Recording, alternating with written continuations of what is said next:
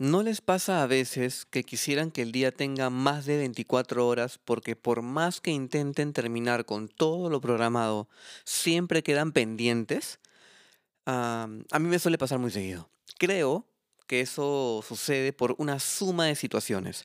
Los malos hábitos, de, ¿no? de la gestión del tiempo, exigencias autoimpuestas, por creer que vamos por detrás de los demás y muchas más cosas, que en su conjunto hacen que nos sobreexijamos tanto que podamos llegar a altos niveles de estrés. Yo crecí con la idea que hay que darlo todo siempre y que hay que ser lo más productivo posible, aprovechar al máximo el tiempo que tenga e ir siempre eh, tras lo que amo hacer. Pero luego pienso que también debe haber un tope. La pregunta es, ¿cuál es ese tope? ¿Ustedes saben cuál es? Porque a mí nadie me dijo cuándo debo parar.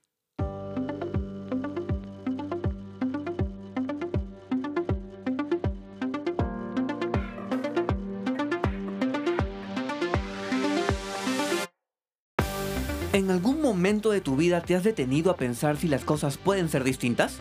¿Te has detenido a buscar nuevas opciones y ver la manera de recorrer nuevos caminos? ¿Qué tal si lo haces en este momento? Soy Marco Antonio Pareja y te doy la bienvenida a Nadie me dijo.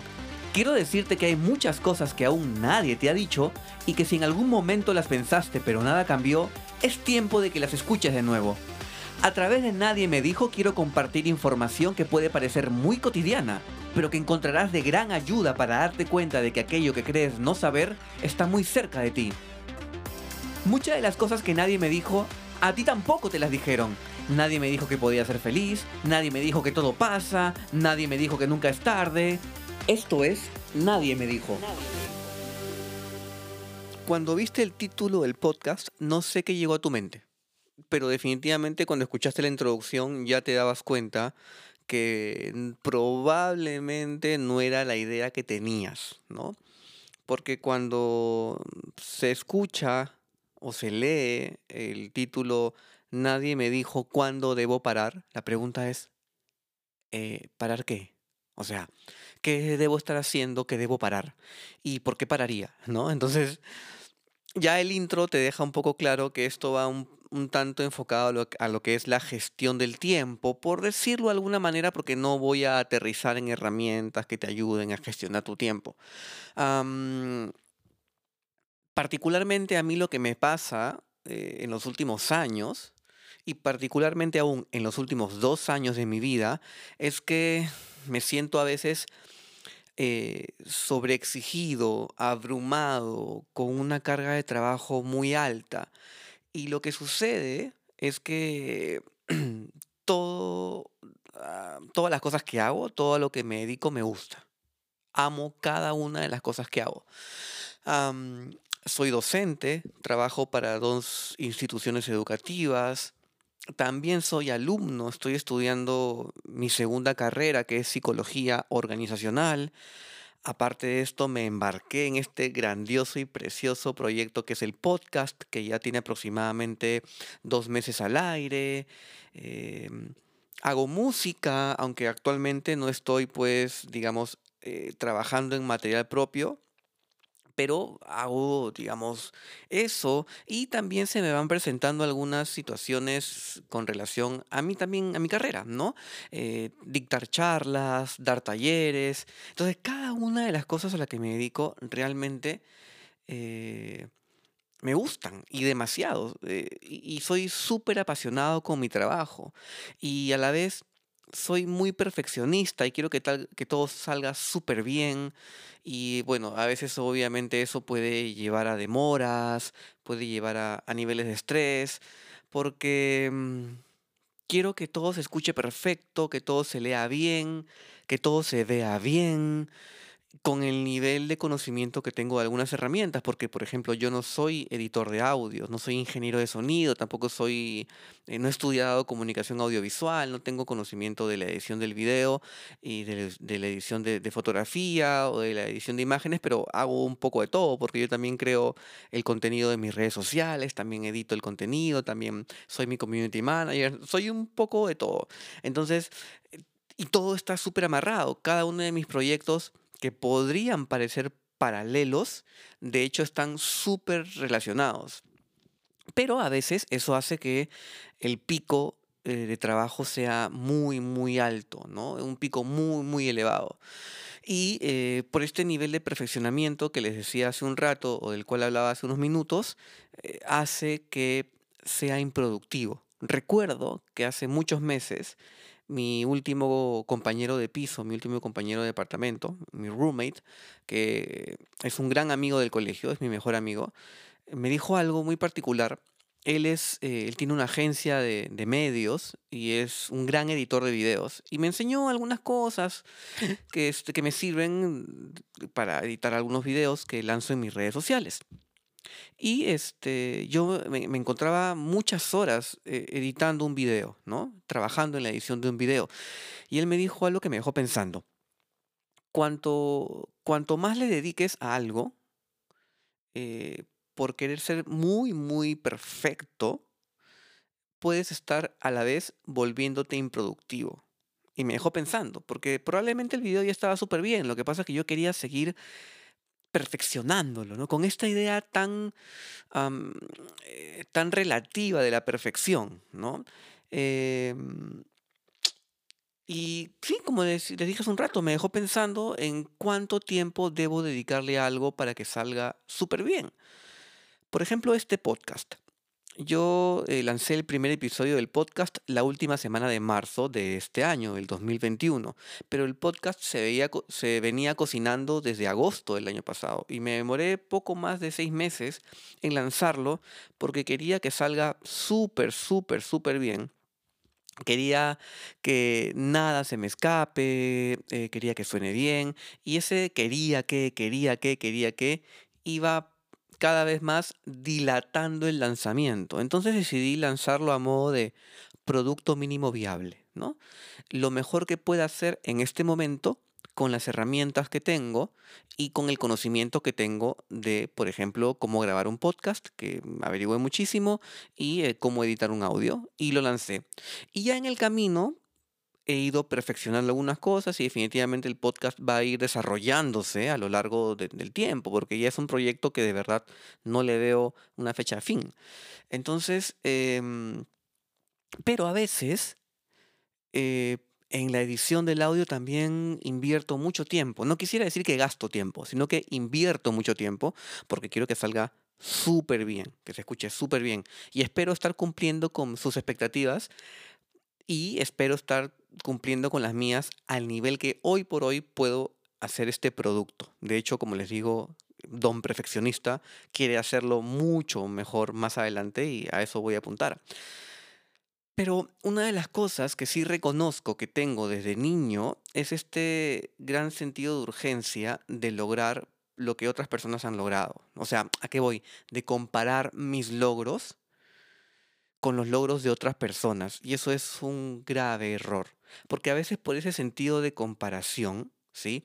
Por ese sentido de comparación nos exigimos. Es como que quisiéramos pisarle el acelerador porque estamos viendo que las personas que más admiramos o que más queremos, o modelos eh, en general, no me refiero a modelos de belleza, me refiero a ciertas personas que obedecen, entre comillas, a ciertos modelos que te impone la sociedad, van por delante de ti y tú quieres, quieres pisar el acelerador para alcanzarlos.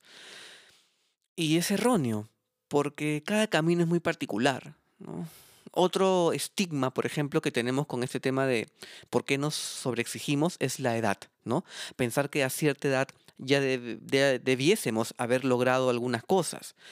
Y eso también eh, es una comparación directa e indirecta muchas veces, ¿no? Creemos que, por ejemplo, a los 20 hay que lograr tal cosa, a los 25 debes haber logrado otra, a los 30 has logrado otra, a los 40 has logrado otra.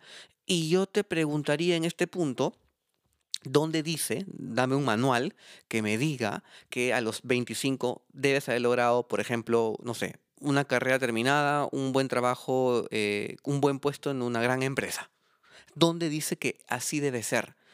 Entonces a veces, cuando hay personas que tienen esta idea de haber logrado ciertas cosas en comparación con otras personas, se sienten detrás de, o sea, como que ya están en el puesto número 100 de una carrera de 101 personas, ¿no?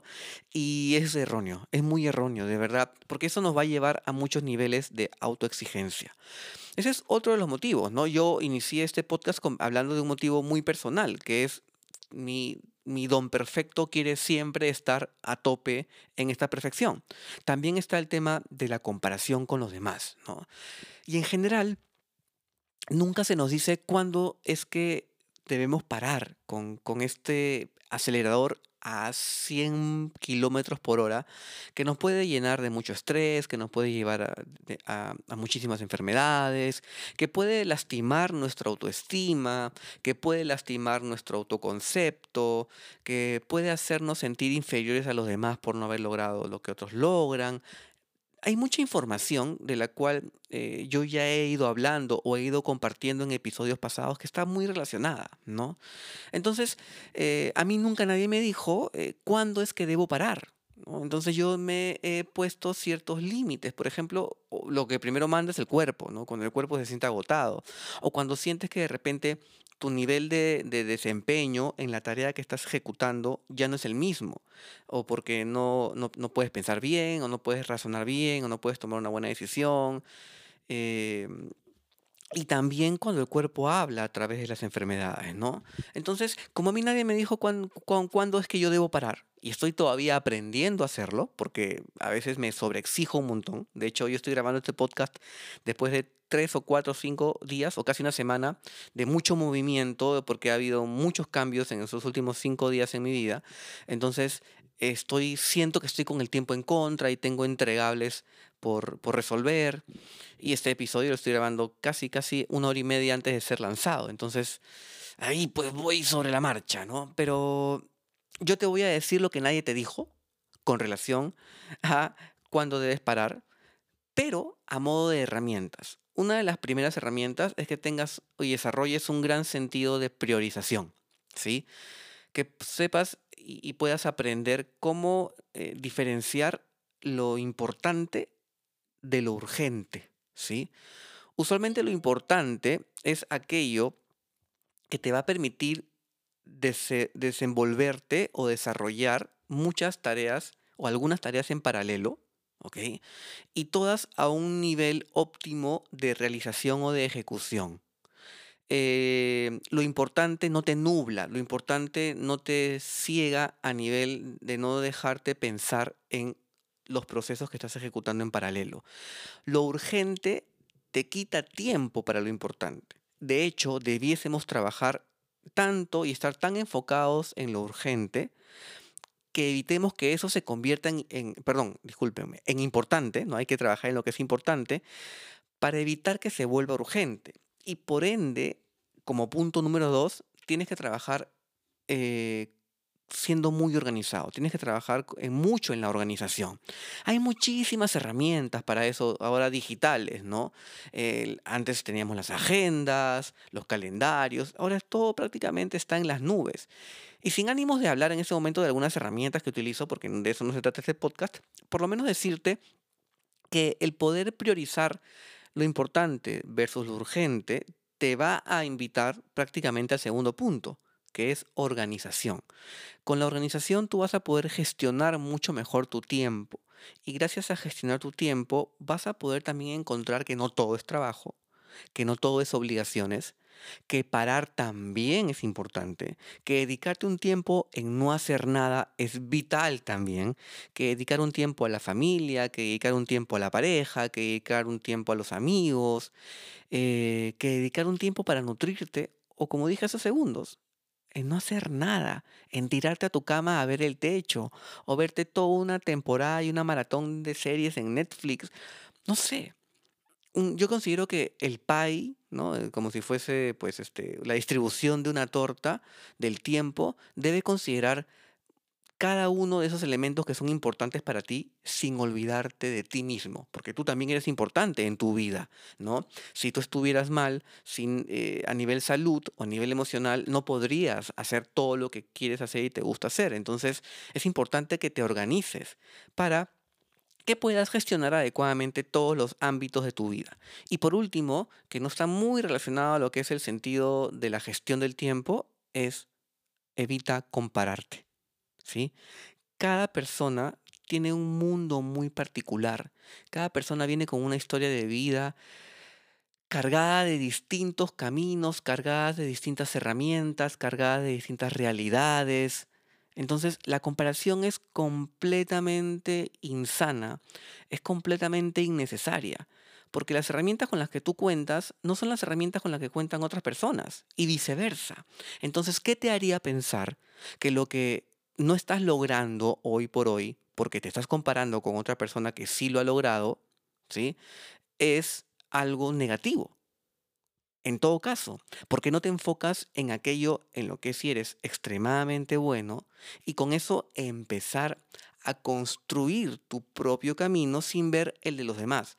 Yo sé que es complejo porque vivimos en un mundo muy competitivo, es verdad, y nos han enseñado a siempre estar pues a la vanguardia y, y llegar primero a la meta, pero eso también nos genera mucha desazón y a veces por querer alcanzar al que pensamos que está delante de nosotros, porque realmente nadie está delante de nosotros.